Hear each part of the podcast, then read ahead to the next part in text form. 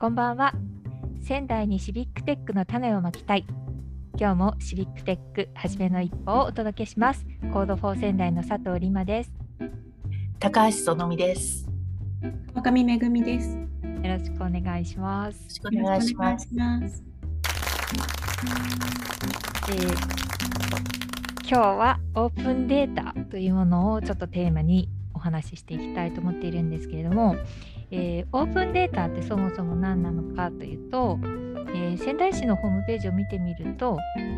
オープンデータとは公共データを誰もが自由に二次利用再利用できる形で公開する取り組みですというふうに、えー載っています。で実際に仙台市でも、えたくさんのオープンデータが公開されていてそれを実際に私たちは自由に、えー使うことができるようになっているんですけれども、え仙台市のそのオープンデータの担当の方とかに聞いてみると現時点ではそのそんなに積極的に活用されている状況ではないというところで、えーそこをなんか私たちはもうちょっとこう自分たちの生活に、えーオープンデータを活用していきたいなというふうに思っていてでコードフォー仙台としても以前あの保育園マップといって、えー保育園を地図上にこうマークをこう、えー掲載することで可視化していくことでお母さんたちが保育園を探したりとかなんかそういう時にこう便利に使ってもらえるようにできるんじゃないかなというところでえテスト版まで実装して、えーいたんですよね。でそれを作った時に、えー、とお母さんたちにたくさん集まっていただいて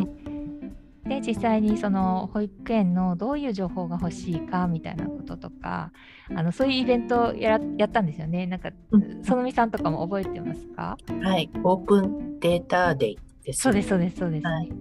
もうなんかあっという間にもう2年前ですかね3年前もう三年、3年ぐらい前ですね、うんコロナの前ですね。コロナの前です。そうそうそう。ね、そうですよね、あっという間ですよね。なんかそそこでそのオープンデータデーで実際にやったことって、えっと、お母さんたちがその保育園を探すときに何に困っているのかとか、なんかそういう話を実際にこう困っていることを、えっと、もうガンガン付箋に書いてもらって、でそれで、えっと、壁にこうダーッと貼り付けて、で実際にその ICT で解決できる課題と,、うん。えー、とそうじゃない、えー方法の方がいいんじゃないかと思われるものと振り分けてでその中でもこうマップで解決できていくものみたいなものを、えー、と絞り込んでいったんですよね。はい。そそうですよね。うんで、ベータ版ってどこまで実装してるんでしたっけ、えっとですね、うん一応、まあ、仙台市の、えー保育園、えーすいません、えっと、認可保育園、はいあとはい事業所内保育園、小はい規模保育園とか、まあ、その分類別に、えー保育園の場所をアイコンで表示できて、で、あと、沿線からの検索ができるあといそうですねう状況ですね。はい。そうでしたね。で実際にこの保育園マップのベータ版を作る時も仙台市のその保育園の管轄あ保育園を管理している担当部署にオープンデータをあのもらったんですよね。出してもらったんですけど、えっとあ違う認可保育園の分はオープンデータとしてえっと公開されてたんですよね。だけど認可が保育園のデータが公開されていなくてでそこをその担当の部署にちょっと相談をしてで快く協力していただいてでここれにはあれですよね認可外も入ってるんですよね。そうです、そうです。そうはい。ですよねあの企業主導型も含めて認可外保育園も、えー、とデータとして仙台市から出してもらってでそれをこうマップに、えー、と落とし込んでるっていうところで、えー、だからこの時に私すごいおあの面白いなと思ったのは必要な情報って結構あの担当の人はすごい大変だったかもしれないんだけど出してもらえるもんなんだなと思ってすすごいびっくりしたんですよね。そうだからなんかこう必要なものこういうものってあの出す出してもらえないですかねって相談すると結構出してもらえたりすることもあるのでなんかこれってすごいチャレンジしてみたいですよねなんかいろんなものなんかあのそうですね。ね仙台市のなんかオープンデータのサイト、ちょっとね、残念ながら探しにくくないですかね？なんかね。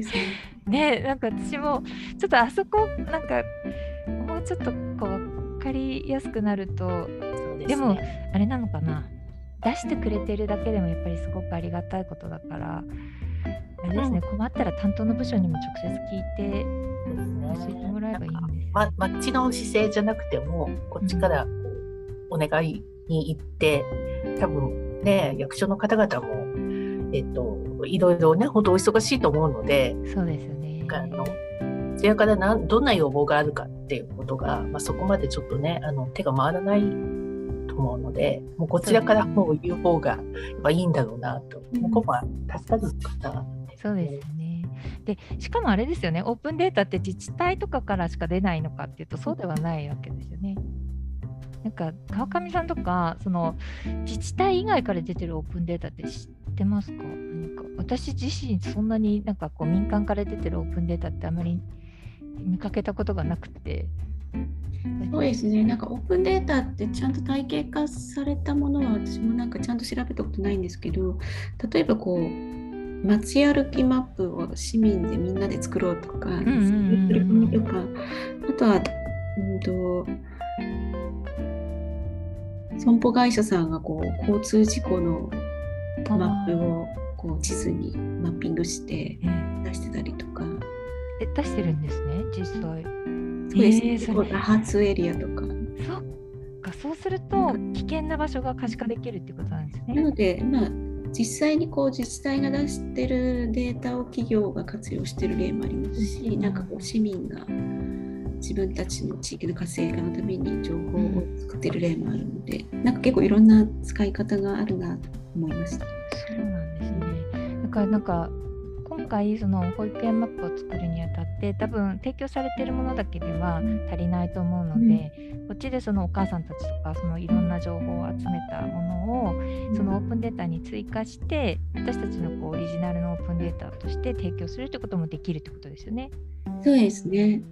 そうですね。なんか実際それちょっとやっていきたいですよね。そうですね。なんか東京都の保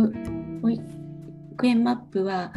なんか小とか中とかボタンがあって、小学校が出たり中学校が出たりとか、保育園だけじゃないので、なんかいろんな追加ができるかなと思って。そうですね、そうですね。で実際にその実装って言ってその、えーえっと、そのデータを、えーみんながこう使いやすいようにその地図の上にこう反映させるみたいな技術的なところはちょっと次回、えー、園美さんの方に詳しくお伺いできればと思います。では今日はちょっとこの辺で。では今日も視聴ありがとうございました。ありがとうございました。ありました。